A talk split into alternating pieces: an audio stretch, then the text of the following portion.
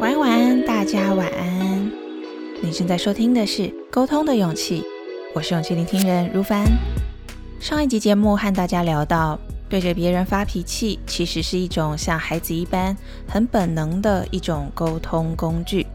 我们可以选择使用这种工具和别人沟通，当然也可以选择不使用。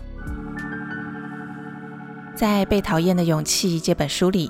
作者岸见一郎和古贺实践提到了一个情绪工具的论点：选择吼叫取代耐心说明，是因为说明太麻烦了，于是用更粗糙、直接的手段想让对方屈服。愤怒的情绪就成为了一种工具。如果把发脾气当作唯一的沟通工具和别人互动，常常用发脾气的方式表达自己，经营人际关系。这代表在过往成长的经验里，缺乏学习使用其他沟通工具的机会，没有收集到不同的沟通技能和装备，只会用发脾气这样的情绪工具和人互动，这是一种匮乏。当我们在人际关系里遇到立场、想法或是观念不一样，需要沟通的时候，对方选择发脾气这个情绪工具和我沟通，使用不尊重的，甚至是带有攻击性、轻蔑、羞辱或贬损的言语和态度，用力的表达他的需求的时候，那个当下我们的心情肯定非常不好受，委屈、沮丧、焦虑、愤怒等等的各种情绪会让我们感到非常的混乱。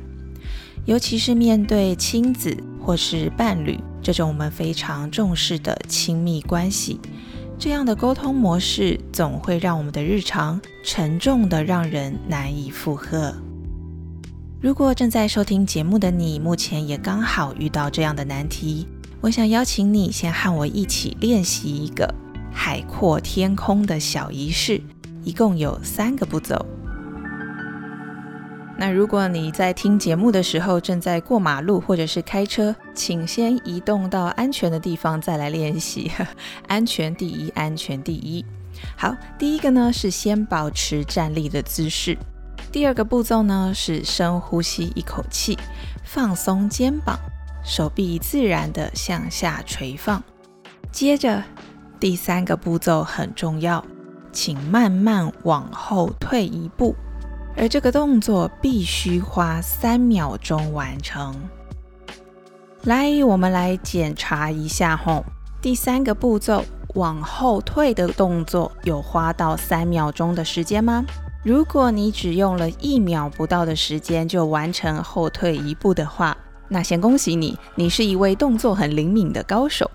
但是呢，这位动作灵敏的高手，在这个仪式感的练习里，请高手重新来过，必须花三秒钟。来，请再次的保持好站立的姿势，深呼吸一口气，放松肩膀，手臂自然向下垂放。接下来，先想好哟，必须使用三秒钟的时间往后退一步哦。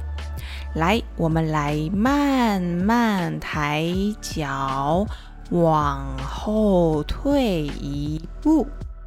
好的，这个海阔天空小仪式练习两次之后，大家有发现吗？第二次会比第一次做得更自然，而动作很灵敏的高手，也可以在开始动作前提醒自己放慢速度。选择另一种肌肉使用的方式，就能完整的完成三秒钟后退一步的动作了。是的，我们都可以提醒自己能选择怎么做，要做什么，而我们也都可以透过练习做出不一样的改变。在人际关系里也是如此。当遇到别人对我们发脾气，让我们也被各种情绪笼罩。心情非常不好的时候，请先完成这个海阔天空的小仪式。接着提醒自己觉察，对方除了发脾气之外，找不到其他沟通工具表达他的需求。这是对方的匮乏，他需要学习更多种和人沟通的方法。这是他的人生需要修炼的功课。我们可以提醒自己选择觉察对方在沟通工具的匮乏，取代被对方的情绪控制我们的心情。再来，请问问自己，那此时此刻属于我的功课是什么呢？以我自己为例，我会先问问自己这些问题：一，对于目前在关系里遇到的问题，我的想法是什么呢？我在这段关系里的需求是什么呢？